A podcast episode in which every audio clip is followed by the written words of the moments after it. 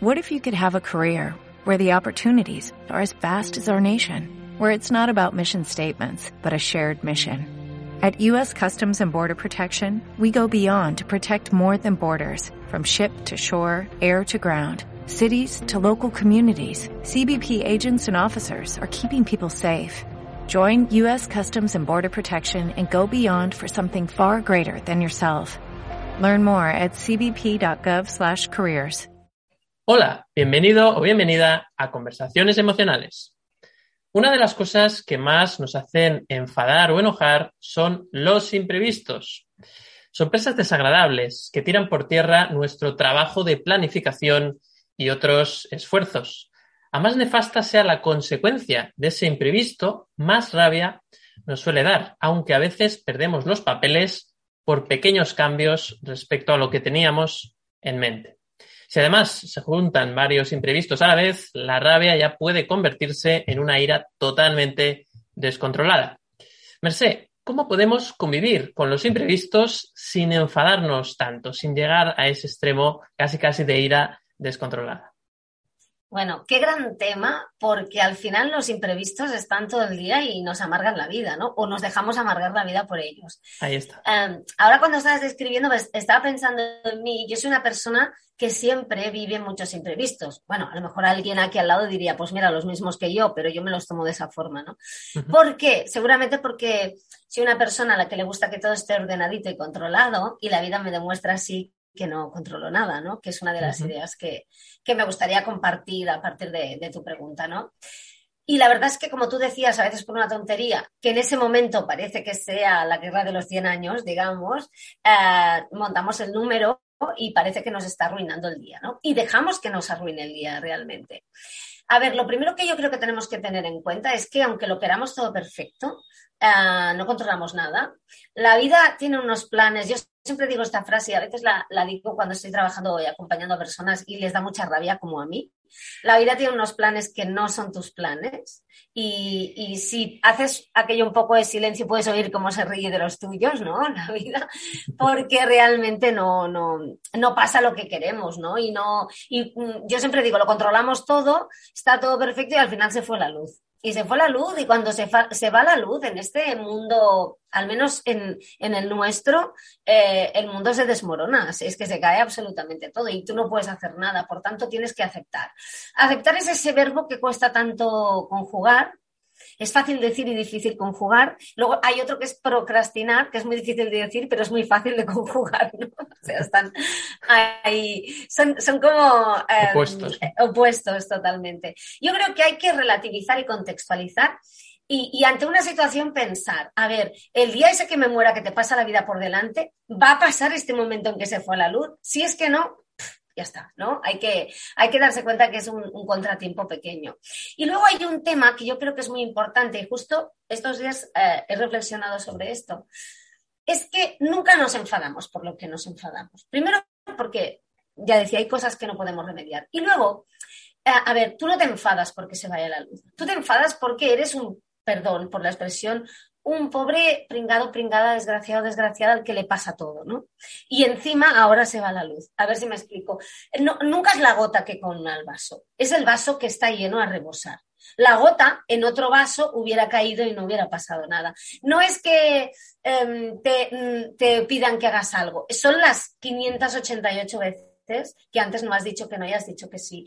No es el desorden en casa, porque al final, cuando tú estás en un hospital con el gotero puesto y está hay un doctor o una doctora mirando un informe y mirándote a ti pensando realmente está tan mal, en ese momento te da igual eh, que la casa esté diógenes, digamos, ¿no?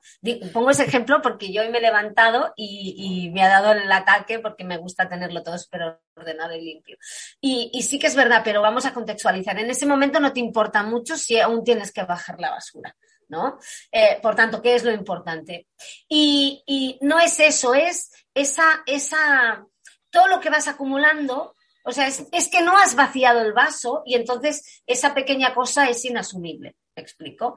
Y yo creo que lo que nos está diciendo la, vida en ese momento es, vale, está muy bien, eh, limpia, limpia tu casa, Sí, tampoco van a venir a fotografiarla, bueno, no sé que seas una de esas personas que tiene esas casas maravillosas, pero eh, pregúntate por qué has llegado a este extremo, ¿no? En el fondo, puedes mirar cuáles son tus hábitos, tú de este tema ah, dominas mucho, David, eh, tomar decisiones y cambiar tu forma de pensar, porque ya sabemos que los hábitos se cambian uh, dejando de hacer o haciendo, pero sobre todo cambiando la, forma de pensar, la estructura mental, el mapa que llevamos dentro. Si no cambiamos el mapa interno, lo cambiamos el mapa externo, ¿no?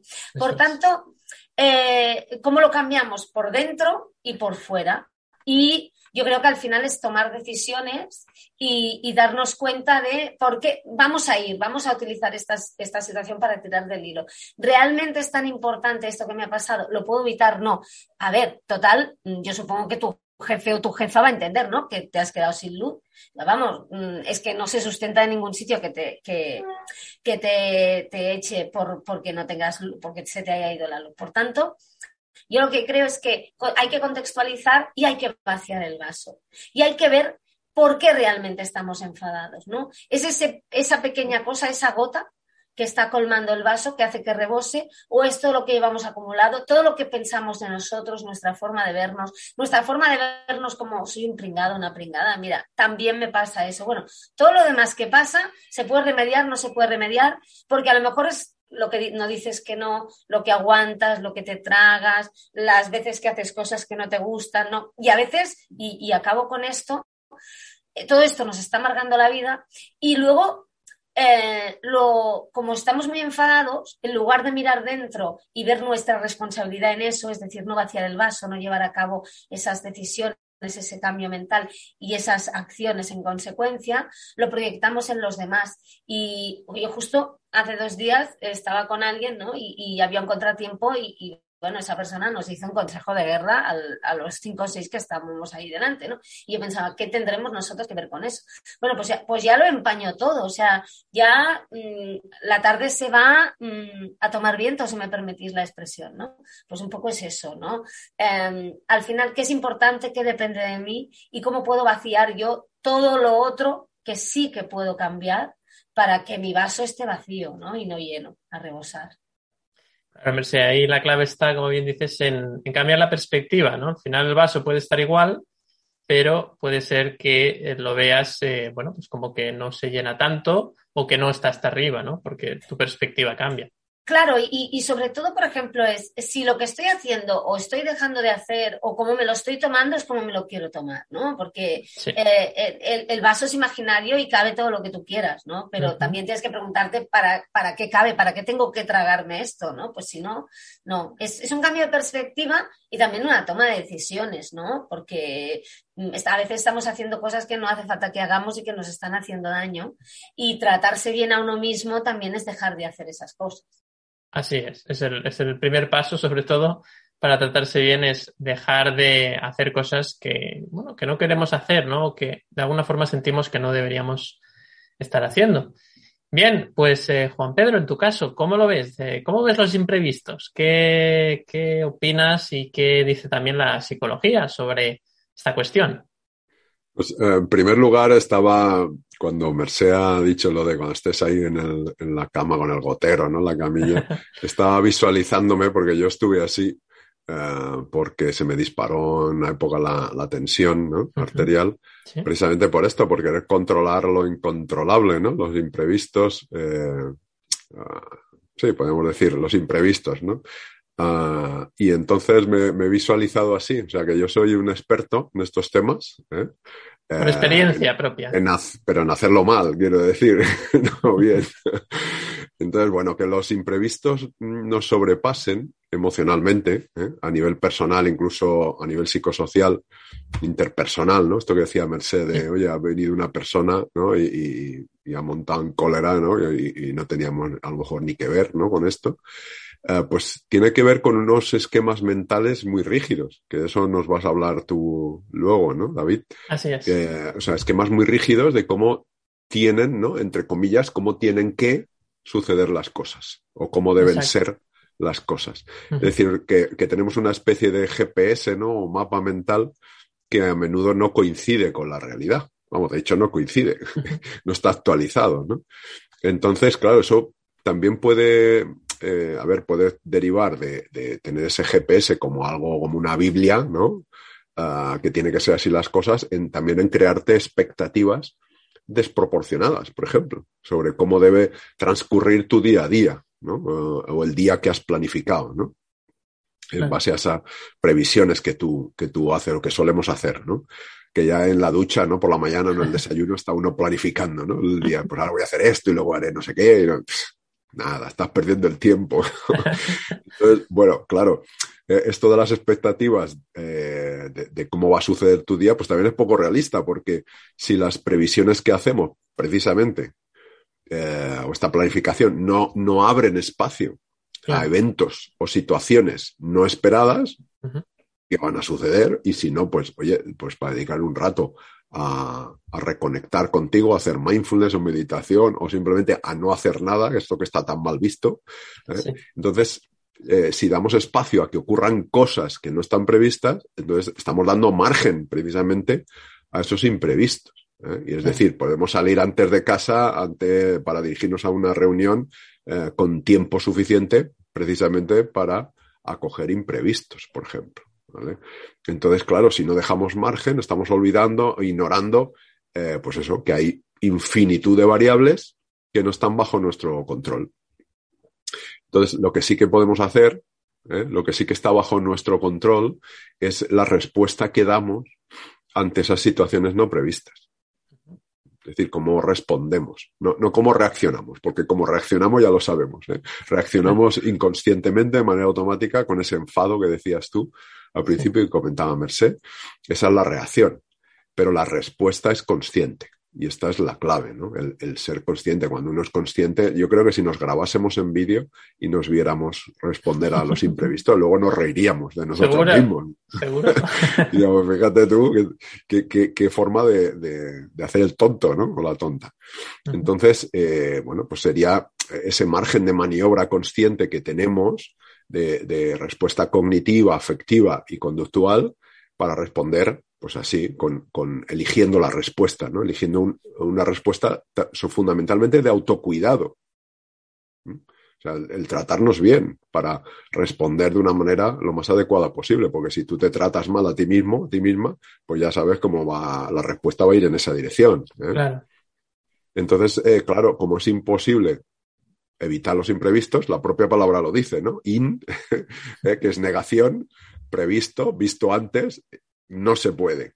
Entonces, eh, y es muy difícil evitar la emoción o el sentimiento, que esto sería contraproducente, querer evitar la emoción, porque ya está ahí. ¿eh? Entonces, con entrenamiento, lo que sí que podemos es regular nuestra forma de pensar, nuestra emoción y nuestro comportamiento, regularlo, gestionarlo. Y esto es el libre albedrío famoso. Es decir, es el margen de maniobra que tenemos para responder de manera consciente después de que de manera inconsciente nuestra tendencia, nuestro hábito, nos impulse a actuar de una determinada manera, que sería con el enfado, con la crítica, el reproche, la queja, ¿no? la agresión, incluso. Sí. Uh -huh. Entonces, el libre albedrío es elegir no hacer esto y hacer otra cosa. ¿eh? Y claro, esto lleva a entrenamiento. ¿Eh? Entonces, uh, porque si no, no es libertad, no es libre albedrío, es esclavitud de nuestros automatismos, de nuestros condicionamientos, ¿no? De eso que llamamos ego. Uh -huh. Entonces, bueno, la neurociencia nos ha demostrado que, que, es posible, que hay como 250 o 300 milisegundos, no recuerdo uh -huh. bien, en el que tenemos opción a elegir conscientemente. ¿eh? Tenemos capacidad de darnos cuenta. ¿Vale? Y entonces esta atención eh, pues requiere eh, entrenamiento. ¿vale? Esto es lo que llama, por ejemplo, la Universidad de Málaga inteligencia emocional plena, uh -huh. que utiliza la práctica de mindfulness como herramienta clave para la atención, la observación de lo que ocurre sin emitir juicios. O sea, tú ves el juicio porque en tu cabeza aparece, pero no, lo, no le das crédito, ¿vale? Lo, lo dejas pasar. Y claro, esto requiere entrenamiento, entrenamiento a diario, porque si no, no, hay, no hay cambios. ¿eh? O sea, esto que dediquemos dos minutos al mes a pensar, y tendría que repensarme esto y no tendría que hacer no sé qué, no sirve. Esto requiere entrenamiento diario, de media hora, una hora, como, como si fueras al gimnasio. Pues entrenar en darte cuenta, en todo esto que decía Merced, ¿no? eh, en darte cuenta eh, de tú, de lo que está ocurriendo, la atención, observación de lo que ocurre sin juicio. Y esta sería un poco la clave, este entrenamiento. Si no, no podremos reconfigurar un poco lo, pues esos automatismos, ¿no? esas creencias, esas ideas que nos llevan a, a todo este, eh, pues estas reacciones, ¿no? en este caso de enfado, incluso de ira, como, como tú decías. O sea, Juan Pedro, hay que ir al gimnasio emocional en este caso, a practicar un poco. Totalmente. Hay que, fíjate, lo decía una compañera mía de hace poco, eh, primero hay que conocer unos primeros auxilios emocionales. ¿eh? Básicos, ¿no? de regulación emocional, de qué hacer en caso ya de estar ahí en ese imprevisto, enfadado, en, una, en un atasco de tráfico, ¿no? O, La batalla, ¿no? a unos primeros, eh, pues eso, asistencia emocional, ¿no? Auxilios emocionales y luego entrenamiento eh, diario de dedicar media hora al menos a revisar eh, esa, muy amablemente, porque hoy sabemos que la, el cerebro, ¿no? Parece ser que la, la, corteza cingulada anterior es la conexión entre inconsciente y consciente y requiere un, un lenguaje como los niños, un lenguaje de cariño, suave, de cuidado, de amabilidad. Por eso la autocompasión es tan eficaz, ¿no? Hablarse muy amablemente y esto es lo que hace que emerja del inconsciente esas ideas que no normalmente nos damos cuenta y que podamos un poco reconfigurar nuevas ideas, nuevas creencias. Fantástico, Juan Pedro. Pues vamos precisamente a eso. Vamos a ver qué creencias nos hacen daño y qué creencias nos dan un poquito más de, de paz, ¿no? Que al final es lo que, es lo que buscamos.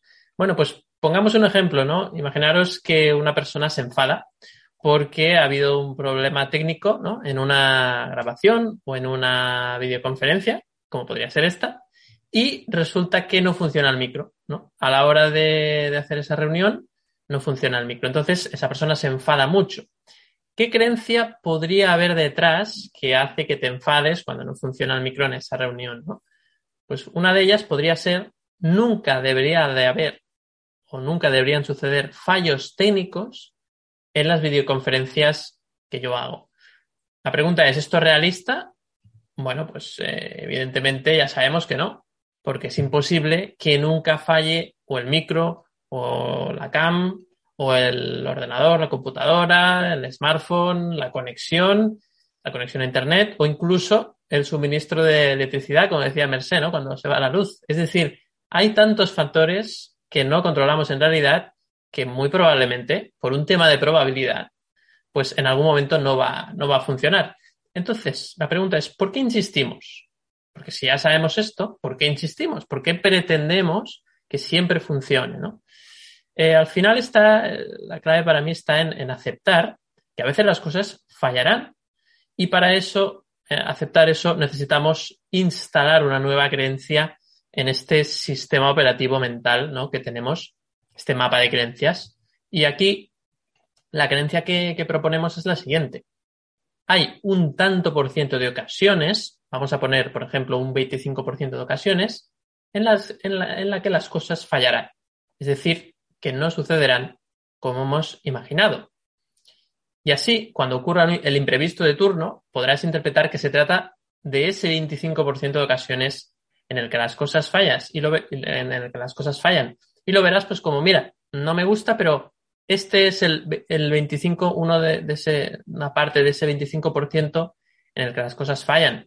Ahí está el camino de la aceptación y al mismo tiempo la salida al sufrimiento, ¿no? Es decir, no podemos dejar de sufrir si no aceptamos que a veces las cosas fallan. Al final, el origen eh, de la mayoría de problemas que, que percibimos suelen provenir de la siguiente creencia, ¿no? Y es, la vida es algo que yo debo construir.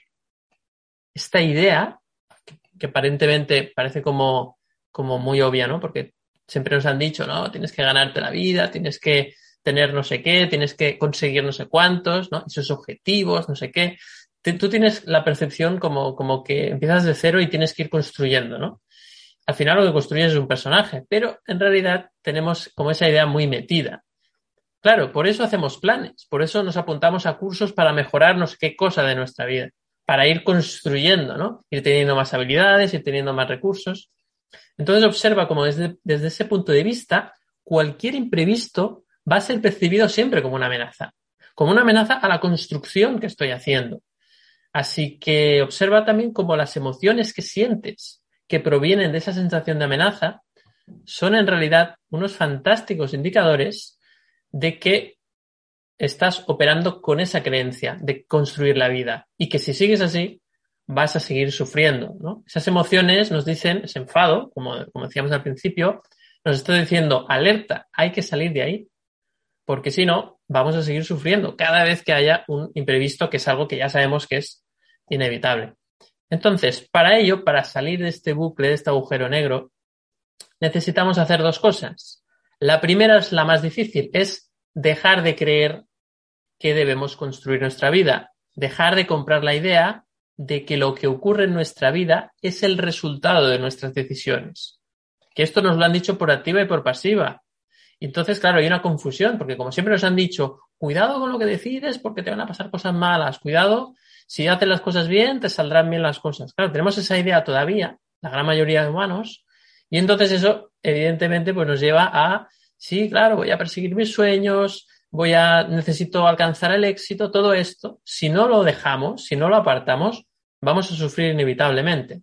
Entonces, vamos a dejar de creernos los éxitos, también los fracasos, y de alguna forma, en definitiva, lo habréis escuchado muchas veces, dejar de identificarnos con el personaje o el ego, que es la imagen mental eh, de nosotros mismos, ¿no? Que comentaba muy bien Juan Pedro, y que hemos ido construyendo desde que nacimos. Así que lo que hay que dejar de, darle bombo, de, comprar esa idea de construir la vida. Ese es el primer paso. El segundo paso es adoptar una nueva creencia. ¿Cuál? La vida es algo que experimentamos y no hay que construir nada. Solo hay que experimentar. Hay que vivir, ya está.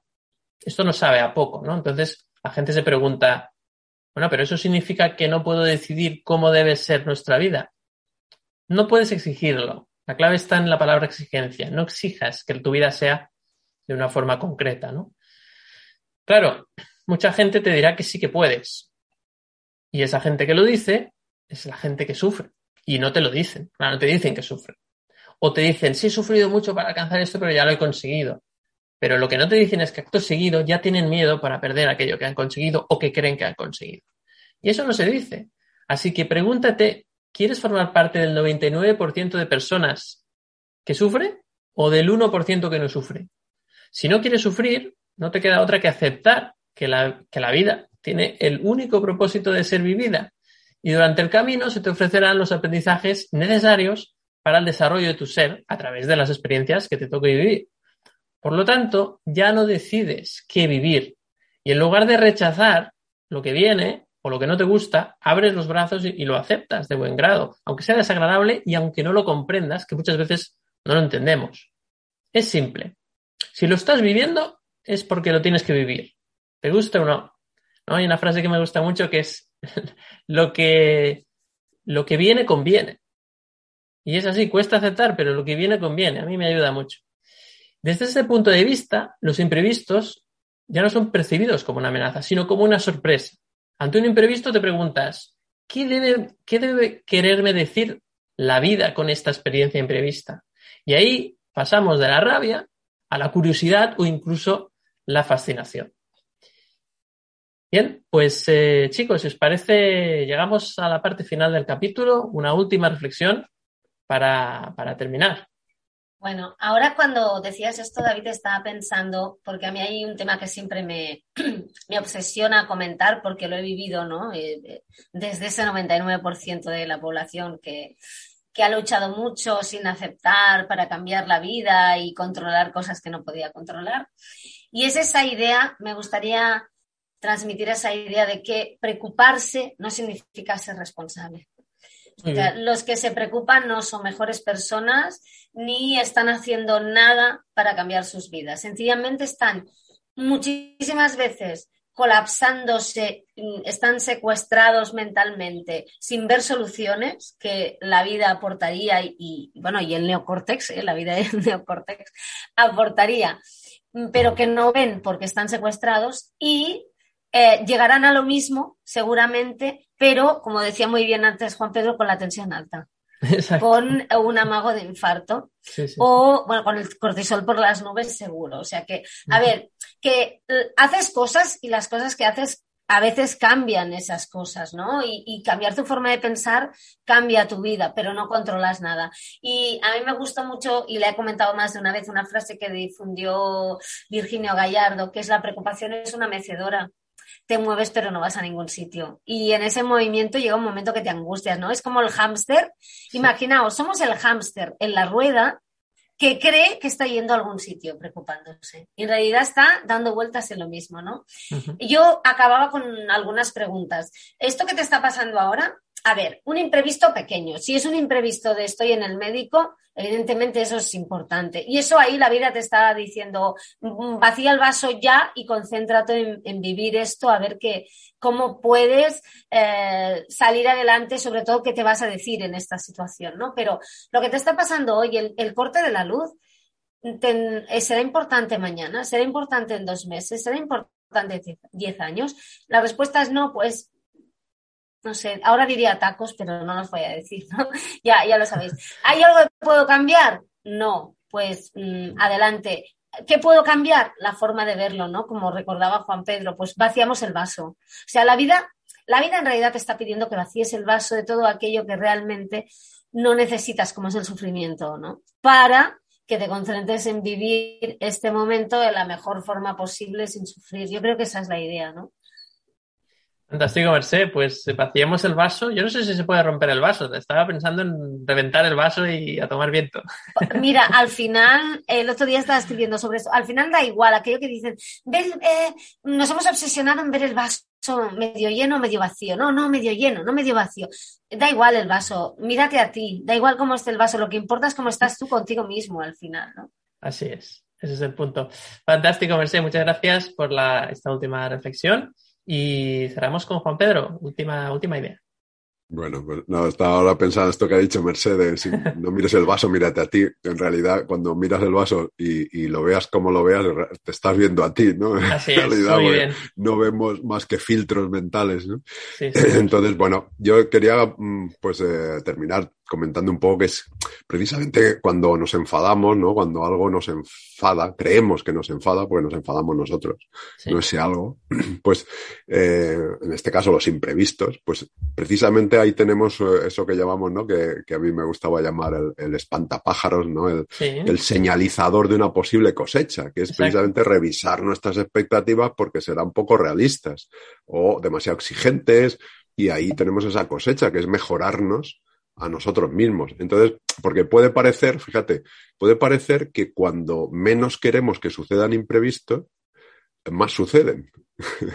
Entonces, como qué mala suerte tengo, ¿no? Y todo Qué casualidad, ¿no? qué casualidad, ahora que yo tenía prisa, ¿no? Ahora se me para un camión aquí en medio. Exacto. Pero esto es solo una sensación, porque en realidad voy a decir un secreto. Los imprevistos no existen. Solo ocurren los hechos que se interponen entre nosotros y nuestros planes, expectativas y objetivos. Y a eso le llamamos imprevisto. Pero esos son hechos que siempre están ocurriendo. ¿eh? Que si no se interponen entre nosotros y nuestros planes, no le llamamos imprevistos. Entonces, por ejemplo, llegar puntual a una reunión, es un objetivo, una expectativa, eh, pues bueno, cuando ocurre, por ejemplo, esto que decía de un camión, de, ¿eh? el camión de la basura, a mí me ocurre muchas veces. El camión se para a recoger los contenedores de basura. Vaya, precisamente ahora con la prisa que tengo. ¿eh? Entonces, cuando yo mismo disparo mi maquinaria emocional, ¿no? Esto no puede ser, no hay derecho, o sea, ¿cuánto, ¿A qué hora? A mí siempre me aparece en mi cabeza, pero, pero ¿qué horas son estas de ponerse a recoger los camiones? Esto, no, esto se hace por la noche, hombre. Entonces, Claro, eh, esto lo, estamos disparando nosotros mismos. Cuando tú te das cuenta de esto, lo cambia todo. Pero claro, hay que verlo. Y, como solo tenemos ese 1%, ¿no? Bueno, siendo muy generosos, hasta un 5% de conciencia de darnos cuenta, pues claro, o lo entrenas o no te enteras, o vas en piloto automático todo el día. Entonces, esta es un poco la, pues para qué está diseñado todo lo que ocurre, ¿no? Para que nos demos cuenta y empezamos a tratarnos mejor y a cuidarnos. Sí, es Juan Pedro. Oye, me quedo con esa idea. Los imprevistos no existen. Fantástico. Me ha encantado porque en realidad es cierto, ¿no? Es un, el imprevisto es una imagen mental de lo que eh, crees que debería ser y que no ha sido finalmente. Es como una decepción en realidad el imprevisto, ¿no? Claro, si no hay un objetivo eh, al que tú te diriges, no, no le llamas imprevisto. Claro, no, no, no, tiene lugar. Fantástico, Juan Pedro. Pues muchas gracias también por, eh, por, ese compartir. Y bueno, pues cerramos una última idea. Para mí, alíñate con tu plan de vida y dejarán de preocuparte de los imprevistos. Y la pregunta es, vale, pero ¿cuál es mi plan de vida? Pues vivir, no hay más. Vivir, lo que viene, conviene, ya está. Así de fácil y así de difícil. Eh, yo creo que más que fácil es simple, pero es complicado porque tenemos todas esas creencias que nos ponen barreras, ¿no? O que, o que hacen que no podamos fluir y que todo lo veamos, pues como decía Merced, el vaso hasta arriba del todo. Así que bueno, nos quedamos con estas eh, reflexiones. Esperamos que te sea útil, que te sirva. Puede ser que no te sirva también, no pasaría nada tampoco. Pero en todo caso, si te gusta pues este, esta labor que estamos desempeñando, divulgando las bondades del desarrollo de la inteligencia emocional, puedes suscribirte a nuestro canal de YouTube y si te gusta más la versión de podcast, que sepas que estamos en las plataformas de Evox, Spotify y Apple Podcast. Además, también tenemos eh, un canal de Telegram en el cual informamos de todas aquellas eh, eventos, sobre todo eventos y nuevas publicaciones que vamos, eh, que vamos generando. Y pues es interesante especialmente para saber los eventos, porque de cara a a, septiembre pues haremos algunos, algunos eventos a nivel de directos en los cuales pues podréis preguntar también y creemos que es interesante. Así que toda esa información estará en el canal de Telegram. Dejamos el enlace en la descripción y si no, lo podéis buscar directamente con el nombre de conversaciones emocionales. Por último, siempre recomendamos algún capítulo anterior que tenga más o menos relación con lo que hemos visto hoy Hoy nos vamos al capítulo 150 en el cual hablábamos de cómo gestionar tus emociones cuando piensas demasiado. Y es que a veces el problema, la preocupación, viene de, un excesivo pensar, de pensar, ¿y esto por qué ha sido así? ¿Por qué ha ocurrido esto? ¿no? A veces eso incluso incrementa esa angustia y esa, y esa sensación de, de sufrir, ¿no? de pasarlo mal. Así que también te recomendamos este capítulo. Para los de YouTube, lo dejamos por aquí. Para los de las plataformas de podcast lo podéis buscar, que es el capítulo 150. Pues sin más, nos despedimos. Hasta el próximo capítulo, como siempre aquí, en Conversaciones Emocionales. Un abrazo. ¿No te encantaría tener 100 dólares extra en tu bolsillo? Haz que un experto bilingüe de TurboTax declare tus impuestos para el 31 de marzo y obtén 100 dólares de vuelta al instante. Porque no importa cuáles hayan sido tus logros del año pasado, TurboTax hace que cuenten Obtén 100 dólares de vuelta y tus impuestos con 100% de precisión. Solo con Intuit TurboTax. Debes declarar para el 31 de marzo. Crédito solo aplicable al costo de la presentación federal con TurboTax Full Service. Oferta sujeta a cambios o cancelación en cualquier momento.